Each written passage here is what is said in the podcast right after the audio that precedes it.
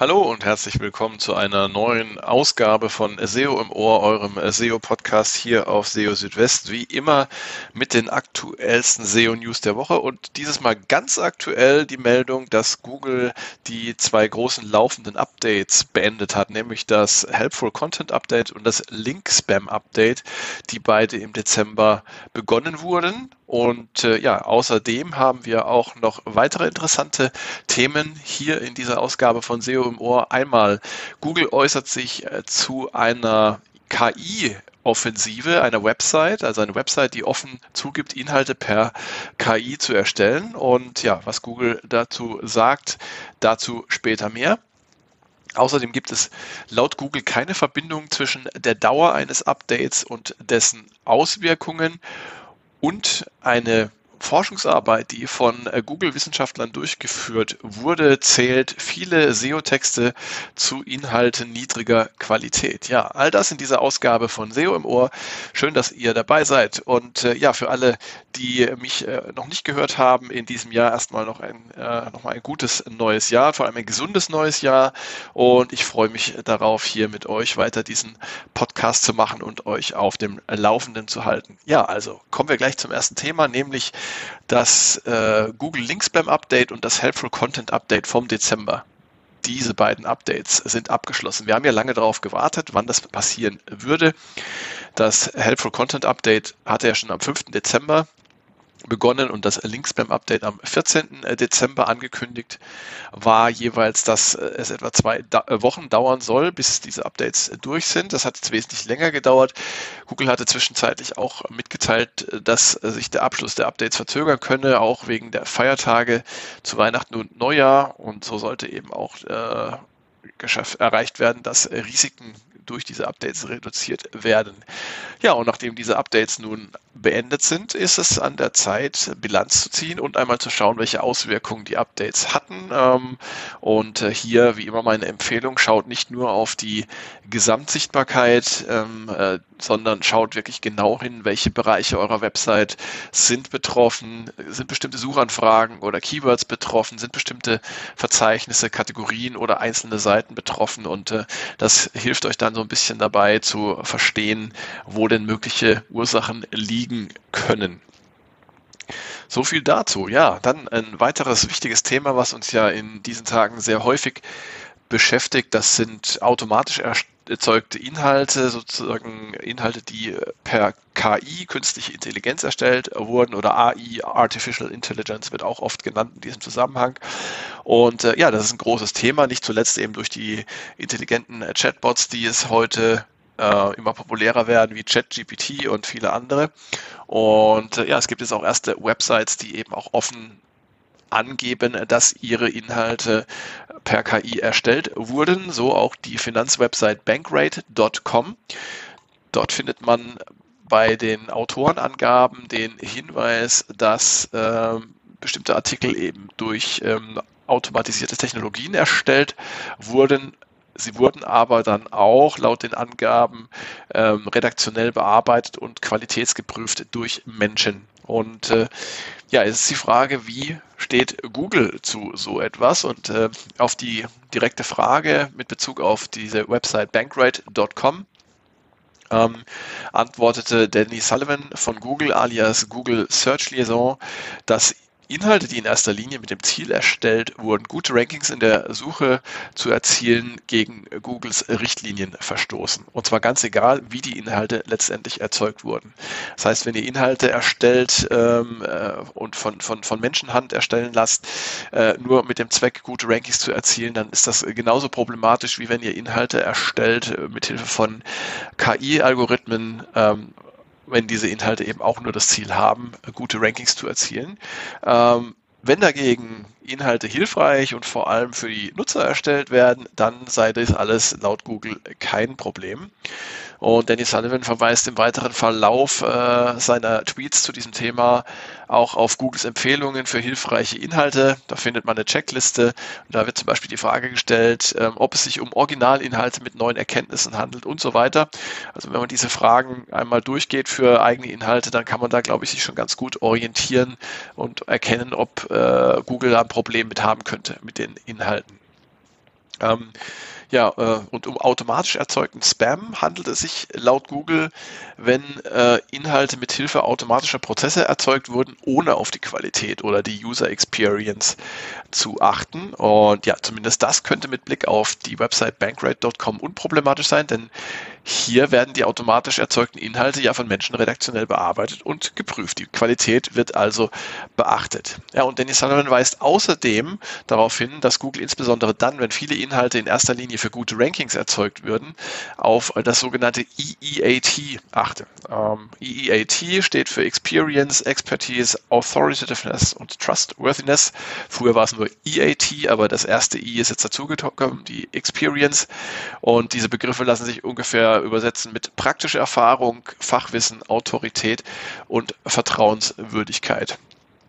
Ob und inwieweit sich automatisch erzeugte Inhalte in der äh, Suche durchsetzen können, hängt also von verschiedenen Faktoren ab. Es ist aber davon auszugehen, dass zumindest die Beteiligung von KI kein Problem ist, solange von Menschen eine Qualitätskontrolle durchgeführt wird. Und ich gehe davon aus, dass zunächst einmal größere und renommierte Websites Vorteile genießen können, weil sie in der Regel über eine entsprechende Reputation verfügen und hier vielleicht von Google im Punkto EEAT einen Bonus erhalten. Muss man aber tatsächlich abwarten. Dann noch was zum, zum Thema Google Updates, äh, auf das ich diese Woche gestoßen bin. Und zwar gibt es laut Google keinen äh, Zusammenhang zwischen der Dauer eines Updates und den Auswirkungen. Interessant ist es ja mit Blick auf die jetzt gerade abgeschlossenen Updates, auf das Helpful Content Update und auf das Link Spam Update. Diese Updates haben ja sehr lange gedauert. Und wir haben auch in den letzten Tagen immer mal wieder größere Bewegungen auf den äh, Google-Suchergebnisseiten erkennen können, also Schwankungen der Rankings. Und dabei stellt sich eben die Frage, steht die Dauer eines Google-Updates in Verbindung mit äh, seinen Auswirkungen? Haben also länger andauernde Google-Updates einen stärkeren Effekt als Updates, die schnell beendet sind? Äh, dem zumindest widerspricht äh, John Müller von Google. Auf Mastodon hat er geschrieben, es äh, gebe keinen solchen Zusammenhang. Die Unterschiede, was die Dauer der Updates angeht, seien in erster Linie Google-intern. Manche Dinge könnte man einfach einschalten, wie zum Beispiel ein abgeschlossenes Update der, ähm, der Benutzeroberfläche. Andere Dinge bräuchten mehr Zeit, wie zum Beispiel zwei gleichzeitig ausgerollte Updates. Das heißt also, nur weil der Update, äh, der Rollout eines Updates länger dauert, bedeutet das nicht zwangsläufig, dass es sich, äh, dass sich das Update besonders stark auf die Rankings auswirkt. Ja, und dann äh, noch ein interessantes Thema, auf das ich auch gestoßen bin, und zwar gibt es von Google oder von Google-Mitarbeitern eine Forschungsarbeit. Und äh, darin äh, wird äh, auch so ein bisschen auf die Qualität von Inhalten eingegangen und ähm, es werden Beispiele genannt für Inhalte mit geringer Qualität. Und da werden unter anderem auch suchmaschinenoptimierte Texte genannt. Ähm, das Ganze äh, muss man verstehen, ist so ein bisschen vor dem Hintergrund des ähm, Erstellens von äh, automatischen äh, Texten per KI. Und zumindest auf den ersten Blick lassen sich solche Texte nicht mehr oder zumindest kaum noch von Texten menschlichen Ursprungs unterscheiden, wenn sie gut gemacht sind.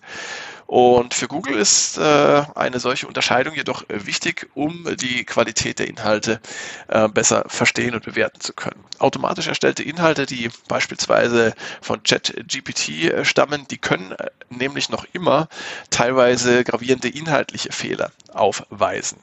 Und ähm, diese genannte Google-Forschungsarbeit, die beschreibt, wie automatisch erstellte Inhalte erkannt werden können. Ähm, der Titel der Arbeit lautet äh, Generative Models are Unsupervised Predictors, Predictors of Page Quality, äh, Colossal Scale Study. Und Ziel dieser Arbeit ist es, solche Inhalte zu erkennen, wie sie von Large Generative Language Models wie zum Beispiel GPT-2 erstellt werden. Diese Techniken haben die Forscher für eine qualitative und quantitative Analyse von 500 Millionen Artikeln im Web angewandt. Und in ihren Ergebnissen nennen die Autoren verschiedene Gruppen von Inhalten, denen eine niedrige Qualität zugeschrieben wird. Dazu gehören maschinelle Übersetzungen, außerdem Texte von sogenannten Essay Farms, also von Dienstleistern, die das Schreiben von Texten anbieten und die dabei teilweise auf automatische Methoden zur Texterstellung zurückgreifen, sowie sogenannte NSF äh. Das steht für Not Safe for Work. Und dazu zählen hauptsächlich nicht jugendfreie Inhalte.